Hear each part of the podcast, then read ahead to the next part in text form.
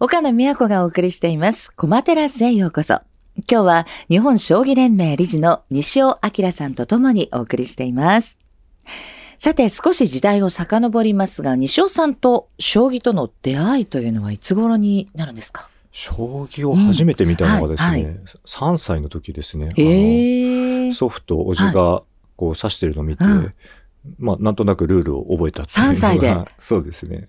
え、その後実際にご自分で指し始めたのはいつ頃なんですか？実際にこう将棋道場とか、そういったところに通い始めたのは、あの小学校1年生の時ですね。あの二つ上に兄がいるんですはいけど、はい。あの二つ上の兄と一緒にこう母親に連れられて、ええ。でその兄と私が将棋指している間に母親がこう買い物をするっていう、ああ、ええ。なるほどね。子供たちをちょっと預かってもらうじゃないですけど、ね。どこか安全な場所っていうことで言うと、その将棋道場、将棋センターということだったんですかね。はいでどんどん面白くなっていったわけですか？そうですね。なんかうん。もう毎週通っていて、はいはい。だんだんだんだん強くなってきて、そうするへとー。よりこう強い相手と戦いたいとか、はいはい。そういう形になってきた。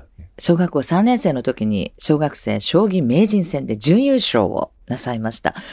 80年代後半くらいですかね、時代的には、ね。そうですね。それぐい。らいだと思います。はい世の中ではどんなもの流行ってました？周りのお友達とかも将棋やってましたか？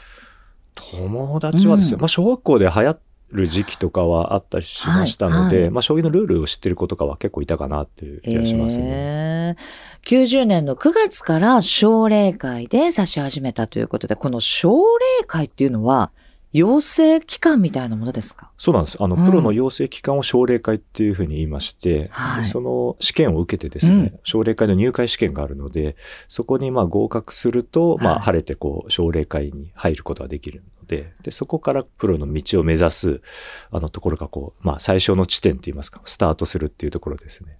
じゃあその養成機関の奨励会を卒業して、プロの道へっていうことなんですね。はい。基本的には奨励会はじゃあプロを目指してる人たちばっかりがいる場所。そうですね。結構でも入会するのも大変で。そうですね。合格率で言うとどれぐらいですかね ?3 分の1とか4分の1とか、それぐらいだと思います。奨励会に入ってから、どういう練習をするんですか？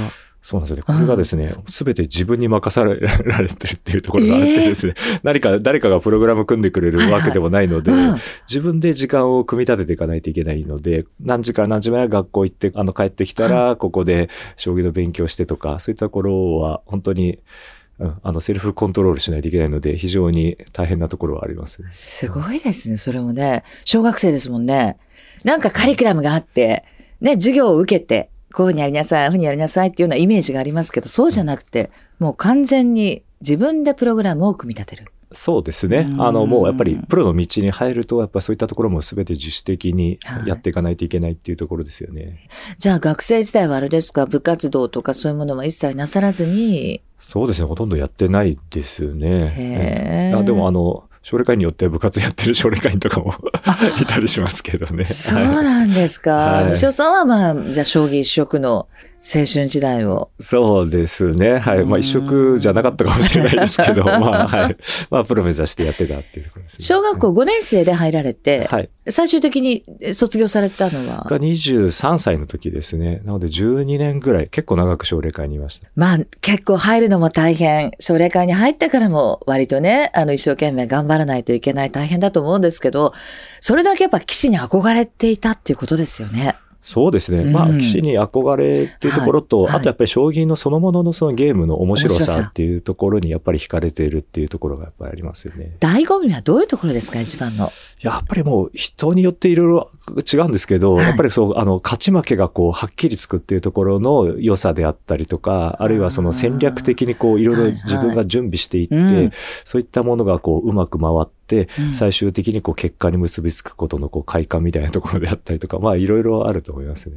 あの、将棋の場合は、みんな平等な、あの、状況でスタートをするわけですから、例えば麻雀みたいなものだと、配られた？はい牌で、あの、ラッキーみたいなことありますけど、将棋それないですもんね。そうなんですよね。で、そこがまた、こう、良さの一つと言いますか、こう、すべて自分の肩に責任がかかってきているので、だからそれで結果が出た時の嬉しさっていうのもすごいありますし、すべてね、自己責任で、ええ、結果出ない時の、やっぱ悔しさみたいなのもやっぱすごく大きかったりするんで、まあ、それが将棋のまあ魅力の一つでもあると思います。あの、対局で、えー、自分の中では納得いかない結果だった時は、振り返られて、いろいろまた研究されたりするんですか？そうですね。やっぱり振り返って、うん、まあ最近だとこう、将棋 AI っていうのがあるので、はいはい、そういったところで、まあ、解析してですね、自分がどこが良くなかったのかとか、そういったところを見つつ、じゃあ次の対局に向けてはこういったところを、よりこう、まあ勉強していこうみたいな、そういうような取り組みは、まあ常にこうやってます、ね、あの、寄付でしたっけ？その対局の細かい内容を書かれたものがあるんですよね。はいそうですね。あの、はい、音楽でいう、あの、楽譜みたいなものですね。はい、はい。それは将棋でも寄付って呼ばれるものです、はい。それをじゃあ、また改めてご覧になったりとか、振り返ってっていうこと、で、まあ、ここでこれが良くなかったとか、ここでなんでこうやんなかったんだろうとか、そういったちょっと後悔も。えまあでも自分との戦いですね。そうなんですね。すべてが。ええだそこがまあ、その、まあ、将棋の魅力の一つではありますよね、えー。対局に向けて準備をされるなんていうね、お話もありました。その時にはやっぱり、お相手の方の今までのこう、寄付を見たりとか、そういうことなんですか？はい。あの、対局相手のシミュレーションをしていくっていうのもありますし、はいはい、あとはまあ自分がこう、今すごく、なんでしょう、得意としているところの、先方のところのシミュレーションであったりとか、はい、そういったところをこう、両方やっていくようなイメージですよね。へえ、もうとにかく、まあ全ては自己責任で、自分が頑張れば、まあ結果もついてきたり、なんていうこともあるのかもしれません。あの、西尾さんは、えー、ちょっとプライベートなお話ですが、ご家族がいらっしゃって、奥様、お一人と、はい、奥さんもお一人と、はい、当然一人です。お子さんがお二人、はい、6歳と4歳。そうですね。男の子と女の子ですか？はい、お子さんたちは、もうその頃だって西尾さんご自身は将棋されてましたよね？そうですね。はい、いかがですか？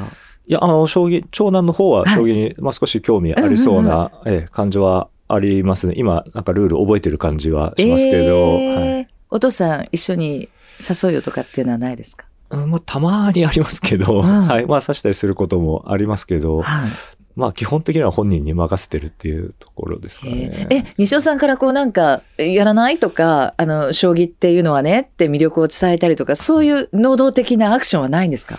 あまりしてないですね。やっぱり本人に 任せて、本人がすごいやりたいと思うんだったら、そこはサポートはしたいなと思いつつ、まあ今本人は戦国武将とかそういったものにはまってますんで えーまあ、将棋はまだえトップには来てなさそうなんで、まあそこはまあちょっと、えあ本人に。はい。あの、まあ、放っておこうかなっていう、ね、あの、プライオリティがね、はい、一番が将棋になるタイミングを、まあ、もしね、タイミングが来れば、まあ、お相手するし教えるよっていうスタンスでいらっしゃるのかもしれないですね。すねはい、あの、将棋、まあ、当然棋士になりたいっていう方もね、もしかしたらラジオの前にもいらっしゃるかもしれません。どういう方が向いているというふうに思われますか？うん。ぱりこう一つのことにこう集中してハマれる方っていうんですかね。掘り下げていって。そうですね。やっぱりこうハマりやすい方ですかね。で、いろいろ自分なりにこう勉強したりとか、はい、いろいろこう、あの友人と指したりとかですね、はいはい、なんかそういったところを積極的にできると、やっぱり将棋は強くなりやすいっていうところがありますね。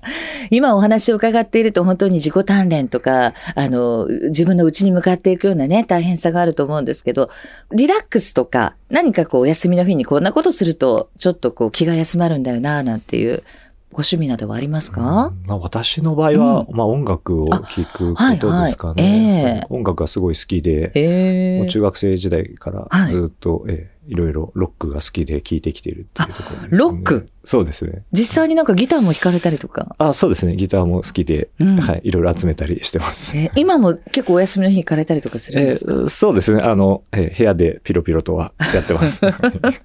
お声もすごく良くて、ラジオ聞いてらっしゃる方も、すごくこう耳馴染みのいいお声だなって感じてらっしゃると思うんですけど、歌の方はいかがですか？いや、歌は全然もう、はい。そうです全然下手なので。いや、じゃあ今度次回スタジオにお越しの際は、あの、エレキギターを担いで。そうですね。ぜひお越しください。うるさいと思いますけど、はい、楽しみにしてます。